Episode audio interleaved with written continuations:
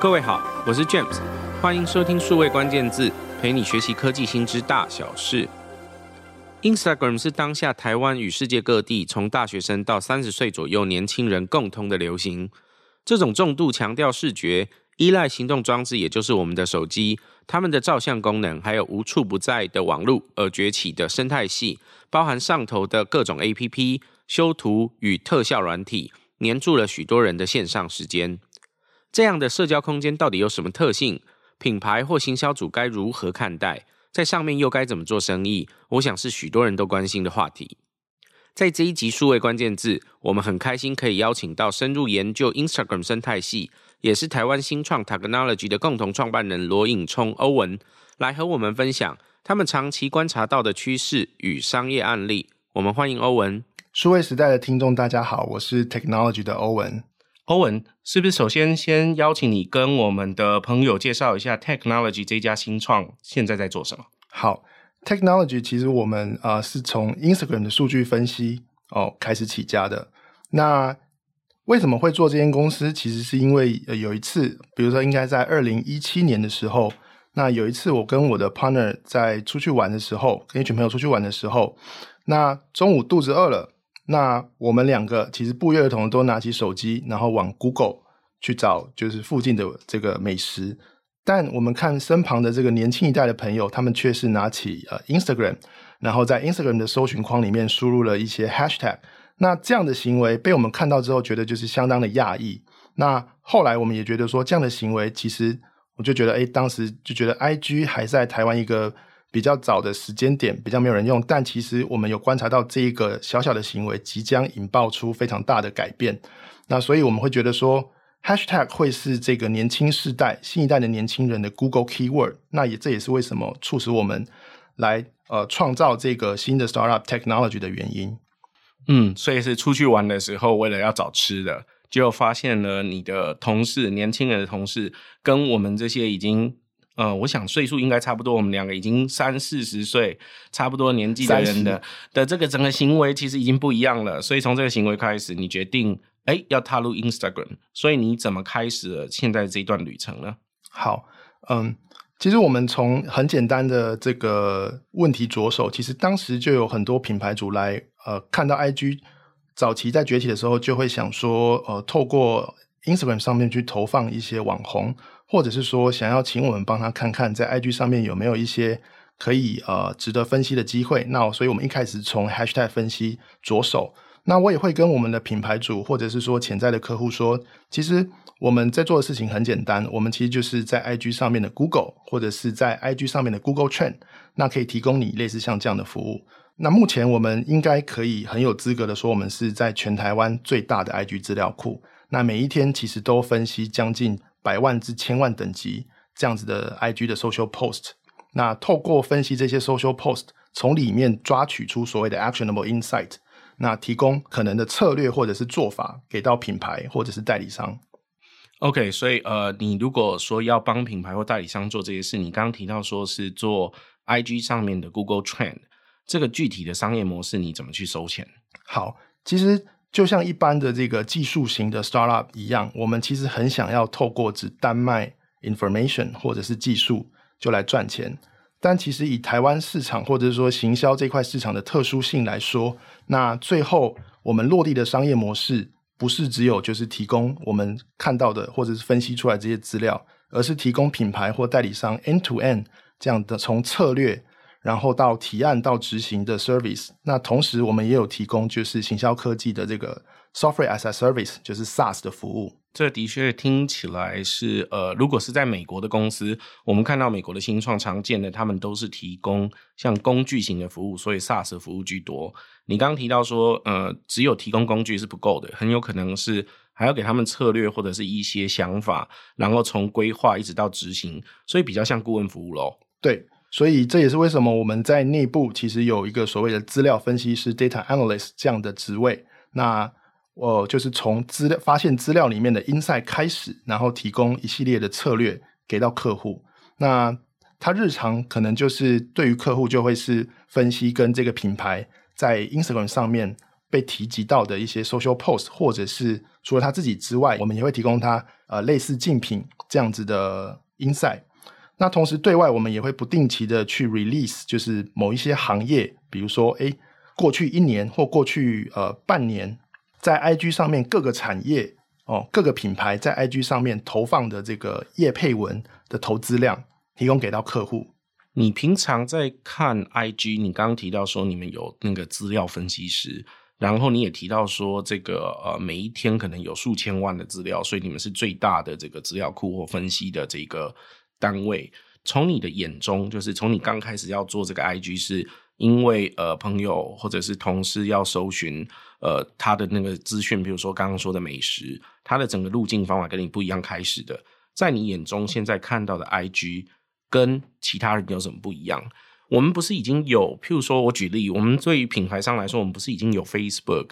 有 Line 这些工具了？对很多品牌商可能都知道，现在如果要做这个呃社群行销，或者是要做这相关的事情，我可能至少要在呃 Facebook 上有一个品牌相关的粉丝页，我也可能要经营一个社团，然后 Facebook 上面的这个 Messenger 的这个对话的功能，我可能可以把它拿来当做对话式商务，常听到的可能就是说，譬如说可以做客服或做询问等等。那可能也会做 Line，譬如说我会在有一个 Line 的官方账号，那一样可以做客服，一样可以做沟通，没有错。但 Line 的官方账号我也可以提供他很多讯息，对他们来说还要多进一个 IG，除了可以面对年轻人的客户，他有什么什么不一样吗？好，我想这个问题可以从呃一个就是商人卖货，或者是说品牌在看这个要把他们的商品。推给 end user 这样子的框架开始，那这样的框架其实我们在呃行销里面最常用的就是所谓的人、货、场这样三个这三个 element 之间交互关系的框架去着手。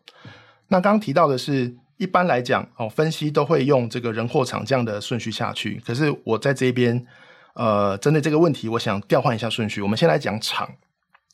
哦，那。以刚刚这个 James 提到，就是最 popular 的现在就是在台湾，可能就是 Facebook 或者是 Line。那其实以 Facebook 跟 Line 的话，那就我们自己内部在看这两个媒体的人或者是属性，也就是说它的这个场域这样的 context 来说的话，Facebook 有点像是每天我们在看报纸吸收新知，或者是说它其实取代的行为就是呃看报纸然后看电视这样的行为。那 Line 的话，就是毋庸置疑，其实它就是有一个优势，就是。所有的人都在上面，然后都在聊天。那 Instagram 的话，我们觉得最不一样的就是它的媒体的呃这个介质，也就是说它的媒体的格式，哦是以图片为主。那我们也常说，就是一张图一张图片其实就是胜过千言万语哦。那其实以我们人体的构造来说，就是我们今天看到一段字，或者看到呃对比，就是看到一张图，其实我们。通常看到图，它可以引起我们脑内的这个这个记忆，或者是说神经的连接，它的密度其实是比看字还要来的就是动能更大的。所以我们会觉得说，为什么当初会觉得说，哦，看到年轻族群他在找找东西的时候是先从 Instagram 下手，令我们大吃一惊。那并且就是说，哎，赶快来调整，就是我们公司未来可能三五年想要做的东西，就是把它调到这个 Instagram 分析这一块，就是我们最大的原因，因为我们觉得。呃，在 IG 上面的这个资讯的这个动能，或者是说资讯的密度程度，都会比传统 Google 世界来的还要多。的确哦，你刚刚提到的这个譬喻，我觉得很有意思。你讲到 Facebook，你把它当成报纸，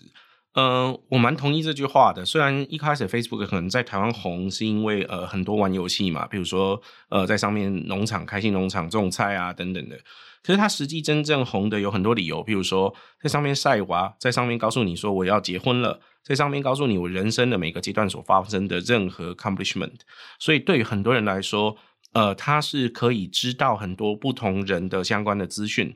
那我觉得知道朋友这资讯蛮重要的。呃，以前有个譬喻有说，如果过去你要知道你的朋友呃有生小孩，然后小孩长大的模式，你可能如果真的有办法拜访他的话，可能是数年一次。所以这次看到这个孩子呢，是呃，比如说两岁好了，下次再看到他这个小孩可能进小学了，那他有什么不一样呢？Facebook 上面可以让你在他小孩长大的这每个阶段都偶尔可以看到他的照片，所以你会知道说，哦，你的。呃，朋友的孩子他现在发生什么状态？家庭发生什么状态？报纸有类似的功能，因为如果在旧一点的报纸里面，可能有铺文啊，或者只是各种的相关的讯息，所以它随时告诉你这些相关的讯息。报纸也告诉你很多新的知识，所以的确，Facebook 有很多呃部分，它的类比很像这样子，就是知道最新的相关的资讯等等。那 Line 的确，Line 的那个对话的讯息很像是以前的电话，以前电话还要约好时间，在特定时间再讲电话，现在 Line 可以让你即时或非即时在上面做沟通，而且它某种程度好像也取代了我们过去可能有些比较呃年纪稍长的朋友，可能跟我一样有用过那个电话答录机的功能一样，我可以用留言的方式来做沟通，所以我想 Line 的部分也有这相关的功能，可以方便很多人去沟通哦。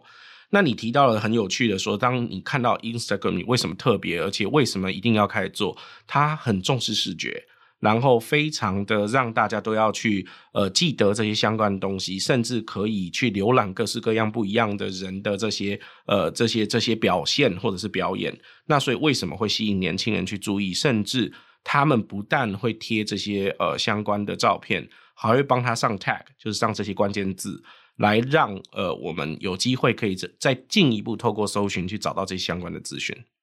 对，所以其实也就是因为所谓的刚刚提到 James 提到的，就是不同的这个情境，应该说由介质的不同所引起的情境的不同。那我们会觉得，其实以 IG 来说，为什么我们这么重视？是因为我们觉得它其实呃取代或者是说做得更好的地方是，它好像就是我们现实世界在逛街或者是在逛 shopping mall 的延伸。所以，我们内部其实，在看这个，在协助品牌在 discover IG 这个部分的这个潜在的机会的时候，其实都会是跟他们说，其实我们觉得 Instagram 会是一个二十四小时、每周七天都在营业的这个 shopping mall。那只不过这个 shopping mall 它就是五 G 跟 AI 时代的 shopping mall。所以你提到人货场的概念，然后一开始你特别提到说，它是一个二十四小时一一周七天都一直在运作的一个 shopping mall。对于呃品牌商来说，他就得把它当成一个一个 mall。所以我们会进去 mall 干嘛呢？我们会进去一个呃商城里面会逛街，我们会在里面看各式各样不一样的橱窗，比较倾向把它当成是这样来看咯。对，其实我们并不会觉得说 shopping mall 就只有购物的功能。那其实这一块也可以回过头去想说，在十七、十八世纪，其实欧洲贵族都会有一个就是 entertainment 的 program，就是一个习惯。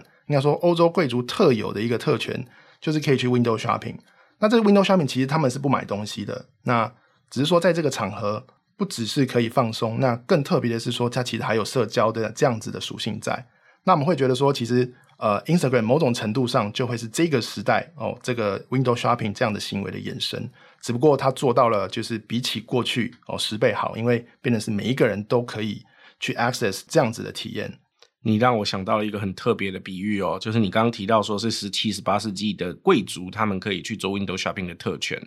你让我想到，在三级警戒的时候，我们的确有很多婆婆妈妈们吼，呃，就在那时候，很多朋友就在讨论说，为什么这些婆婆妈妈动不动就一定得非去逛菜市场不可？那也是他们的特权，他们就是要去那里做 window shopping，对，看看现在有什么新的菜啊，或者是顺便看看周遭的人都穿些什么东西，吃些什么啦，最新流行的可能有些什么啦，什么在打折、大特价、带大出，要不然我们台语讲说有一些呃菜或者是水果现在正在大出，那可能。就意味着是这个呃水果现在正在又便宜又好吃的时候，那个台语可能会叫做丢席哈得时这个字，那可能有类似的意思。所以你刚刚提到那个比喻，让我想到贵族跟现在的婆婆妈妈其实是一样的。是 shopping mall 其实的确就像菜市场，它不是只有买的功能，它还有刚刚说的 window shopping 这个功能。所以对大家来说，如果我们知道 IG 是一个呃菜市场或者一个 shopping mall，我们应该在上面做什么？好。其实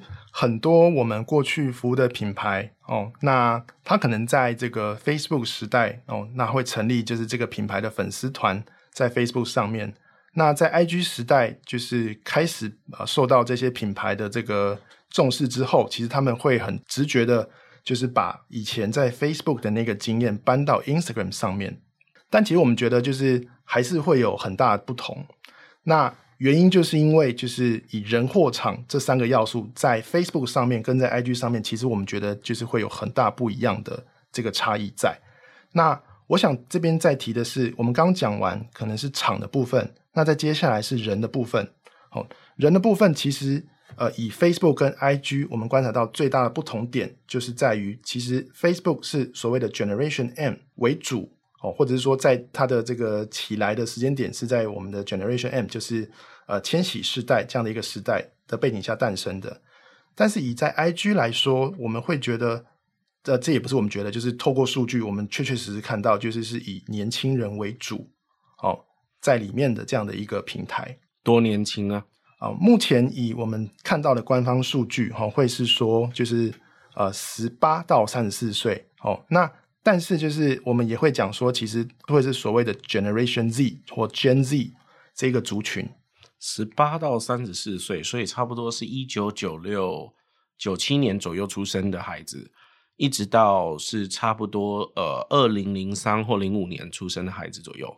对，就是。可能你在 Wikipedia 里面啊输入 Gen Z，它会给你的解释就是在呃一九九五到两千年之间出生。那可是我自己会比较喜欢给的一个记法是呃一九九七。为什么？哦，一九九七是这个 Google.com 注册，然后并且 launch 的时间点。哦，的确，那个时间呃不太一样。在这之前呢，呃，很有可能人们的这个呃网络的使用习惯是要到一个入口网站去。所以，呃，以前可能用雅虎这样子的网站，它是先到一个入口网站，然后再出去。可是九七年 Google 创立以后，真正开始流行到台湾，可能是两千零一或甚至在后头一点一两年之后的事。但是随即改变了人们的第一个呃习惯不一样，因为他们现在上网第一件事情是开始以搜寻为主了。那这样子的世代，呃，这样子的年轻人有什么特性呢？好。刚刚提到说，其实一九九七年是 Google.com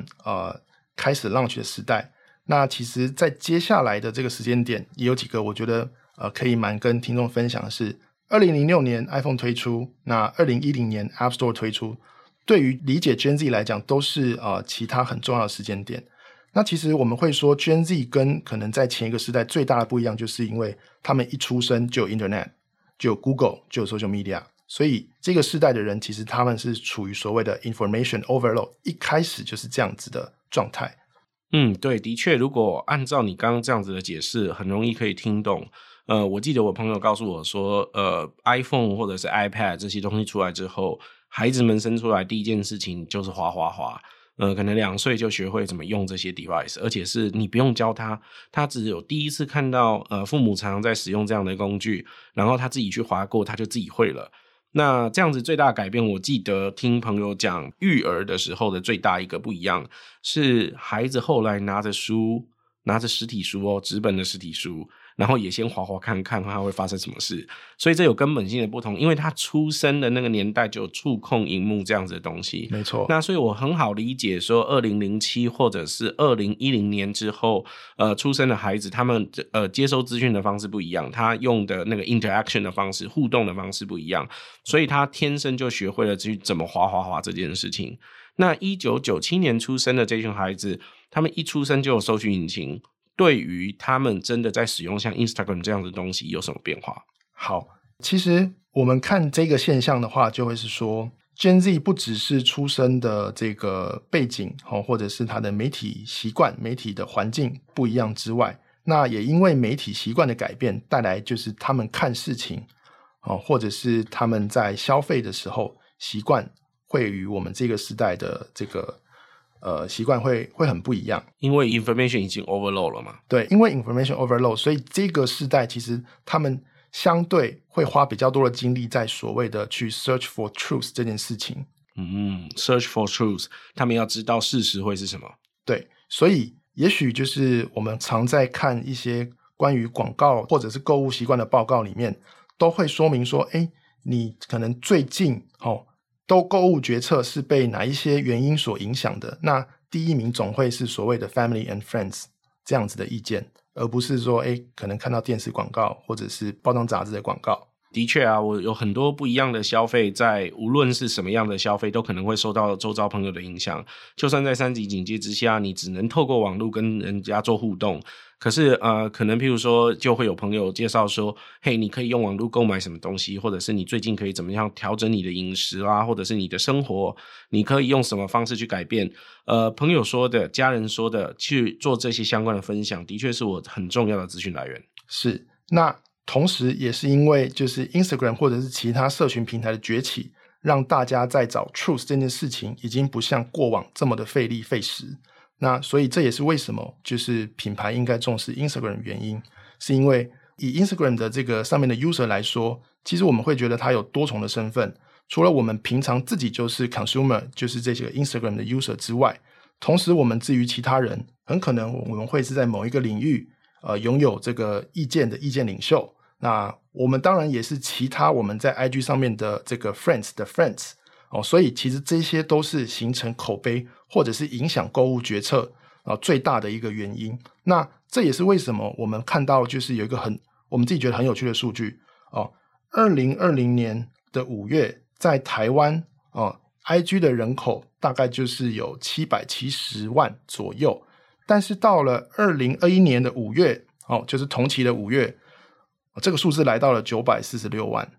那增加的这一些人，最大的部分哦，不是在原本的这个十八到三十四岁这个区间，而是三十四岁以后的这一些人群哦，增加了百分之二十二。那这个对我们的这个。呃，insight 是什么？其实就是我们发现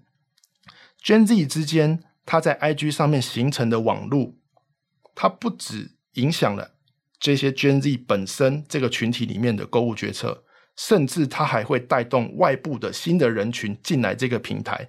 那同理，就是三十四岁以后的这些人的购物决策，其实某种程度上也会很大的被 Gen Z 所影响。你刚刚讲很有意思，你从人或场先讲场，再讲人。讲到场的时候，你提到说他是做 window shopping，或者是你可以帮一个 shopping mall 来看待。讲到人的时候，你提到说一开始是 Generation Z。可是这个数字真的很令人惊讶。二零二零年五月的时候还只有五百多万，到二零二一年五月的时候已经九百多万，而且吸收的是三十四岁以上的，也就是有一群老人冲进来的意思。对 对，所以呃，事实上产生很大变化，而且他从年轻人也吸收了更多呃三十四岁以上的人进到这一个环境里面来。是。那谈到了呃，你刚刚提到的 shopping mall，也谈到了他们 Generation Z。我们实际上如果真的在操作的时候，有没有什么呃，可以跟我们分享，在上面实际上怎么做生意啊？好，这块的话，我想就是可以从我们刚刚提到的两个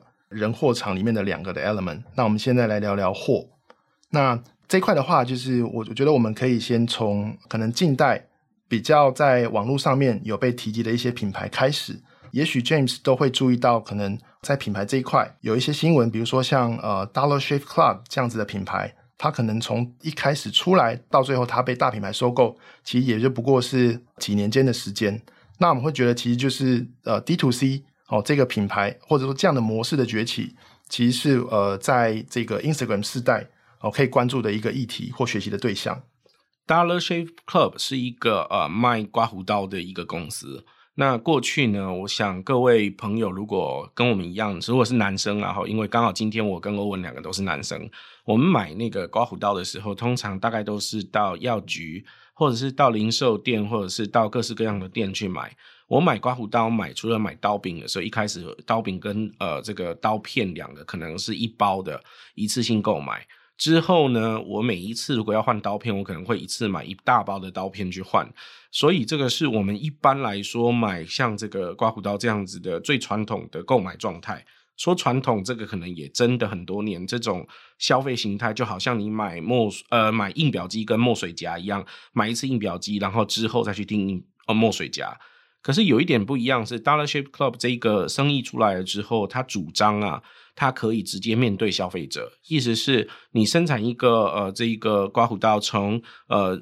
你直接卖给消费者之后，它就像订阅模式，你固定付一笔钱，它一年比如说每个月都寄多少个刀片来。假设像你假设可能比如说每刮三次胡子会换一次刀片来说好，我想这应该很省了吧，对吧？呃，你可能一个月需要比如说十十支不一样的刀片，好，它一个月就寄十支刀片来给你。那你只要固定订阅，一直付钱，它就会一直寄过来。这件事情改变了什么呢？改变了那个刚刚我说的那个最传统的消费行为。你在买刮胡刀的时候，不再是你到店里去买，然后再去买补充品了，这时候你用订阅的方式，就好像我们以前在订杂志、订报纸一样，你的这一个呃这个刮胡刀这个消耗材会自动在时间到的时候就寄来给你。理论上好像不用换刀柄，但是一定一定的时间，我知道它也有一些呃折扣或特殊的产品，会让你在一定的时候换不一样的刀柄，或甚至可以让你去旅行的时候也有不一样的刀柄可以用。所以呃，它改变了一种形式，这种形式这种新的商业模式叫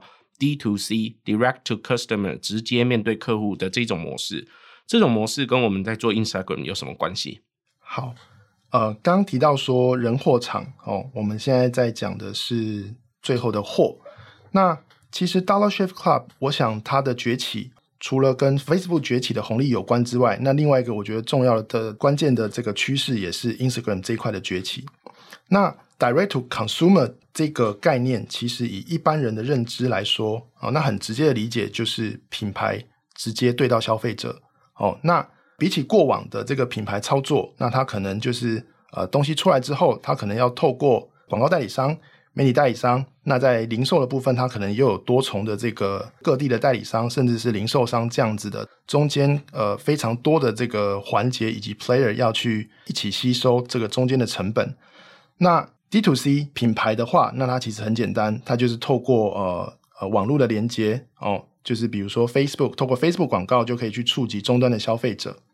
那但是其实我们看到说，呃，在新一代的这个所谓的 D to C 的品牌，譬如说像卖眼镜的花 B Parker，那卖行李箱的这个 Away，那卖床垫的这个 Casper，其实都会是比起 Dollar Shave Club，我们认为他们更善用了 Instagram 这一块的红利，那也是在短时间内就崛起的这个品牌。那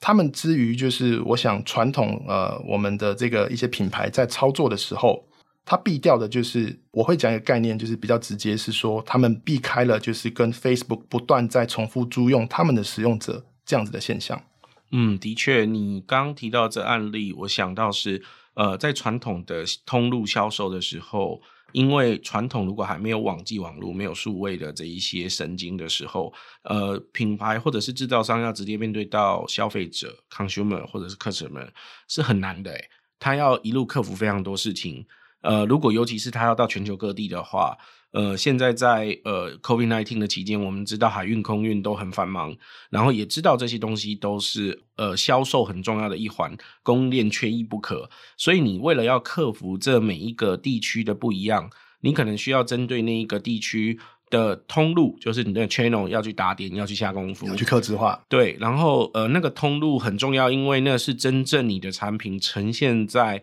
顾客面前的最后一里路是，所以你要去做这些事。可是你同时也可能要用空军，你要做很多不一样的广告去接触消费者。那些消费者他可能在各地看到你之后，才第一次知道说，哦，原来有刮胡刀这个东西，原来有一个品牌就等于代表了刮胡刀。所以我应该要去试试看，我是不是可以去购买这样子的东西来作为我的相关的这些服务。那这件事情在 D to C 的时候，一切都变了，因为两个环节变了。你直接接触消费者的时候，你可以透过网络，理论上可以直接去接触他。接触他，你可以呃知道到底哪一些人可能对呃，比如说刮胡刀，或是你刚刚提到的旅行箱，或等等的这些东西有不一样的兴趣。然后同时，你送给他这些相关东西的时候，如果理论上物流商是很完美的，理论上我也可以直接。去面对它，好像就解决了这相关问题。那 Instagram 对于 D to C 这样子的公司来说很有用，可以让我们这些品牌的朋友，尤其是台湾的朋友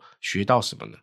好，刚刚提到的，就是我觉得有两个点，我也可以再稍加说明的，就是在 D to C 的这个时代，那我觉得在 IG 上面的这个红利，或者是说可以学习关注的地方，主要有两个。那第一个是，嗯。其实我们如果看这个 Facebook，它的这个呃使用者，每天的使用者其实高达这个快三十亿的人口。那其实某种程度上，你可以把它想成说，每一天都有这么多人在帮 Facebook 训练它的演算法。那其实训练到最后的结果是什么？就是其实 Facebook 某种程度上，它已经比你还要了解你自己需要什么。所以今天出来的 D2C 品牌，它其实只其实就是说，你可以先呃创造一些素材，然后透过 Facebook 演算法，让演算法帮你找到可能需要它的人，做第一次的接触。第二个就是我刚刚提到的第二个，就是 influencer。那我觉得这些成功的 D2C 品牌，他们在看 influencer 这个新的，我们会说它是新的零售的环节，或者说它是一个新的生态系的一员，对于这些品牌来说，这是非常重要的。Influencer 在中文翻译常翻作这个呃网红，或者是这些呃意见领袖们，是他们实际上可以影响到我们现在很多的消费特性。你刚刚讲到了，譬如说，呃，我们一般在做购物决策的时候，常听的是 family and friend，就是听到我的家人或者听到我的朋友说，呃，或分享了哪一些消费经验。或者是在我需要什么东西的时候，他们可能可以特别给一点建议，告诉我可能需要什么东西。是，这可能是我们过去在做消费决策很重要的点。但现在这些人在做 window shopping 的时候，他们可以透过网络去呃搜很多不一样的资讯，所以多了一个新的资讯来源是 influencer，像这样子的工具。你刚刚讲到像 IG 有实际呃，譬如说现在正在操作的是相关的例子或者相关的做法。可以给我们台湾朋友参考吗？好，朋友们可以先看看，就是有一个品牌，我不知道 James 有没有听过，叫做 Revolve。那 Revolve 这个品牌是我们在去年从我们的数据里面看到，就是快速浮出的一个品牌。就是从我们二零一九观察到，就是它可能每一个月在 Instagram 上面有两三千位的这个每个月哦，两三千位的网红定期的曝光，到最近我们重新去看了它。这个最新的数字会发现说，竟然有高达每月五千位的网红在为这个品牌去做曝光，从两千位到五千位。是 Revolve 是一个好像最近已经上市的一个美国的电商，是一个时尚的时尚的电商。呃，我看到的呃类似的数据，我们自己在呃编辑台上，在呃数位时代跟创业小聚的网站上面。前一阵子也报道过另外一个，其实在甚至红到台湾来的时尚电商，叫做 S H E I N 这样子的 Shein，跟 Revolve 很很像哦。你如果到那个官网上面去看的话，会发现的确里面有很多不一样的时尚的人，然后各式各样的衣服，他们穿搭的样子，用这个方式去做这个呃接触市场的模式。呃，我记得 Shein 的报道为什么会引起我们的特别的注意？是一开始我们知道它募资很多，然后它也上呃准备要上市，在这个过程里面呢，呃，台湾的讨论非常多，意呃让我们意料之外，因为我们注意到很多台湾的朋友也都跨海在买这样子的呃东西，所以我们才注意到说有这样子的案例。实际来说，他们操作从两千到五千人。他们怎么去操作或者是运作这个生态系？好，刚 James 提到的这个现象，就是大家都在讨论，其实也刚好符合了我们前一段在讲人，也就是说 Gen Z 之间形成的网络，它会有把影响力再往外扩的这样子的外溢性的效果。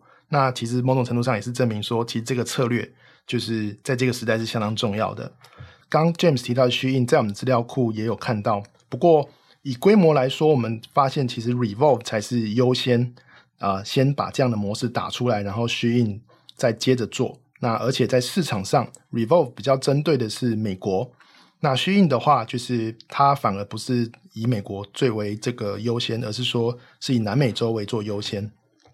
那其实以结构来说，我们有发现，后来有去深入研究这两个品牌。哦，以 Shein 来讲，它其实它其实是一个中国的公司，那它自己其实就是工厂，所以有着在成本上面比 Revolve 有更大的优势。那我这边分享一下我们自己研究这个 Revolve 这边得到的一些心得好了。Revolve 这一块的话，其实我们刚刚有提到说，其实他们每一个月哈、哦、邀请了超过两千、三千，甚至最近已经到达五千位的网红，在 Instagram 上面不间断的去做曝光、去做 po 文。那其实仔细研究这间公司，我们发现，哎，他的 founder 其实是一个工程师哦，念 computer science 的。那他借着这个 IG 的这个崛起哦，那跟网红合作，透过网红的 po 文哦，快速的去去创造各种各式各样不同的情境，然后搭配他的各种不同的品相去做曝光。那并且透过这些网红他的 po 文所产生出来的数据，快速的得到反馈，然后可以去判断说，诶，这个商品这个产品在哪个地方可能会卖的比较好，或者说这个款式能不能快速的得到这个消费者青睐，那甚至说有没有机会形成爆款。那除此之外，我们发现他最近的这个策略，甚至还转移向说，哎，他们发现某几个网红，它的这个呃 conversion 的效果非常的好，所以他们也跟这些网红哦，就好像是 joint venture 一样，就是帮网红打造他自己的品牌，去做品相的扩张。那除了帮自己卖货之外，他现在也会帮一些就是比较小的这个新的这个服饰电商，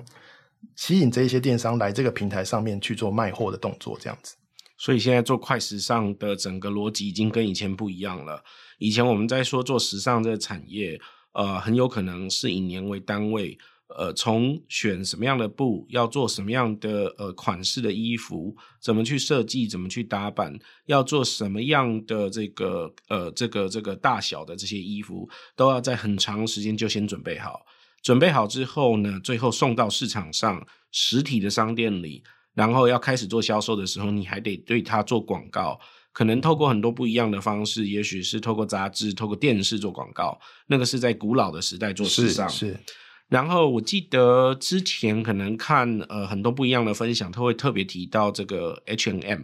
或者是提到这个现在常见的 Zara 这样子的公司，它有点不一样，因为它现在是跟很多不一样的设计师合作，然后一样设计刚刚说的这样的产品，但速度加快了。是以月或者是以周为单位，可能在做这些东西。可是我要做实体商店，我的成本还是很高，因为我要实际开店，我要把刚刚说的这个什么布料、什么什么东西都准备好，送到真实的市场上来，然后来做这个时尚。可是你刚刚提到这个分享很有意思哦，因为这时候我一样做这个时尚，可是我面对客户的方法可以先看数据，没错，我先看大家流行些什么。我第一开始的时候，也许小批适量。然后立刻丢很多照片上去，大家如果反应好的，我再追加；大家如果觉得这个东西还好，就是没有引起很多的话题，我可能一个小的批量我就立刻结束它。是，所以这时候可能破碎的订单或者是破碎的产品非常多，可是这时候也避免掉了很多接触市场的成本。是，所以呃，Revolve 或者是 Shein，他用这样的方式去面对不一样的客户，但是他是以数据为优先来做完这件事的。是，对。那除此之外，哦，我、刚提到 James 提到的这样的行为，其实我觉得，如果以我们刚刚对于厂，也就是说 IG 这个厂的譬喻来来说的话，有点像是，诶，其实 Revolve 好像是躲在这个 Shopping Mall 背后的成衣厂，只是说这个成衣厂它的反应速度就是非常的快哦。好，那另外一个我也想要 echo 一下的是，呃呃，刚提到人货场嘛，那我们讲最后这个货，那如果以刚刚 Revolve 或者是虚印这样子的例子来说的话，其实你会发现他们在卖的货不是就是传统我们对于货的概念而已哦，他们可能也把这个网红，他们合作的网红或网红产生的 po 文，也把他们当成他们的货的一部分。所以我会觉得这边我们呃台湾的朋友可以学习的概念，就是在对于货的认知这一块，其实应该把概念稍加延伸。把你合作的网红，或者是说甚至使用者，就你的 brand lover 产生的内容，也应该要把它当成你的货或你的商品的一部分，因为这是一个新的生态。那以往我们可能常常在面对客户在投放网红这一块的时候，那他们会把旧的概念，就比如说他们以前在买广告的概念，搬到就是来现在来跟网红合作的成效评估。哦，直接拿旧的这个广告投放这样子的框架来看网红的投资，其实我觉得是呃比较可惜的。所以呃，传统的这种方式拿上来做这个所谓 influencer，就是在 IG 上面做投资。如果你纯粹把它看作说投资，然后我就看它可以转多少单，转换多少转换率，呃，这种方式是旧的。所以呃，台湾的朋友可以学些什么？好，那我想可以从就是我们常常被我们的客户。被问到的一个问题开始，就是他们会觉得在 Instagram 上面投入口碑这件事情，会用过去的概念去对比。那过去概念是什么呢？其实就是在 Google 时代，那会有的这个部落格的业配文。那他们会觉得说，在 Google 时代做业配文，好，请部落客来写这些东西，嗯，是看得到的，是因为这些文章都能够透过搜寻的方式。那被这个潜在有兴趣的人找得到，也就是说，可以利用到 Google 的这个搜寻引擎的这个这个效果，产生长尾的这个效益。但他们把类似的概念搬到 IG 上，就会有一个问题是说：诶，我今天请了网红 po 文之后，那会不会有类似的效益？那当然就是他们会觉得没有，所以会是觉得不敢尝试。但其实就是以刚刚举的那个 Revolve 的例子，为什么他们还是这样做？那我觉得其实可以呃提一个，就是一本书。那这本书的书名叫做 Absolute Value。那它是由一个史丹佛商学院的教授，专门在攻行销这块教授 Edmar Simonson 所写的。那他这本书里面其实就是在讲的是说，这个时代的这个消费者的决策哦，能不能找到一个就是相对简单的模型来描述哦，形成消费者购物决定的因素。那这位教授最后把这个因素归纳成三个哦，分别是 P、O 跟 M，他们叫 POM 模型。那 P 的话，其实简单的来讲就是呃，我们消费者对于某一件事物它的呃事前的认知 （prior knowledge）。那 O 的话就可以把它呃简单想成是 others 或者是其他人的意见 opinions。那 M 的话是指过去我们在呃身为品牌方啊投入的这个 branding 或者是行销这一块的力道。那在过去可能在影响一个消费者决策哦最大的因素会是 M 的占比最大。那可是在这个时代，在这个 IG 的时代，经由他的研究发现，其实 O 的这个占比才会是变得越来越重的。那其实回答刚刚的问题，就是说，IG 上面能否呃引起这个类似 Google 时代的这个 Blogger 叶佩文的这个长尾效应，其实是可以的。那因为我们刚刚提到说，Gen Z 之间的这个网络它会有一个外溢性，所以我们也才说，就是品牌其实对于这些在 IG 上面的内容的投入，不要只有把它当成是呃以往的这个 Facebook 广告投放的效果在看，而是。更应该想的是，怎么样在投入啊、这个我呃跟 IG 上面的这个创作者合作之后，可以产生出堆叠，并且是外溢的效应。那这也是为什么 Revolve 跟 Shein 持续投入大量的投入这个呃网红合作这一块的原因。欧文刚刚提到的这本书 Absolute 啊、uh, Value 这本书英文的呃名字听起来叫绝对值哦。那个很像是数学的那个标语哦，对，但是它的中文的这一个书名叫做《告别行销的老童话》，我想听众朋友可以自己用搜寻的方式去找到这本书，很有意思，提到一个 POM 的这个模型。谈到了说过去的人们呃搜寻或者是这个呃怎么样去做这个购物决策的这个经验的一个法则哦，无独有偶，在谈到这个怎么去做购物的这个法则的过程当中，还有另外一个很有名的华顿商学院的教授。叫做 David Bell，他有好几本书在谈这些相关的销售的方法，或者是在谈这些行销的过程哦。我最印象最深刻是他有一本书，呃，也有翻成中文叫 Location is still everything，呃，中文翻作叫做买方住哪比卖方住哪重要。呃，这本书就在谈说，事实上地理区位还是很重要的。结果这个 David Bell 呢，很有意思的是讲到说，那他可以透过网络去接触人群之后，这实际的方法他教给了学生，学生真的跑去创业了。有一个学生叫 Warby Parker，做了呃一个公司，最近也要上市了，在卖眼镜的。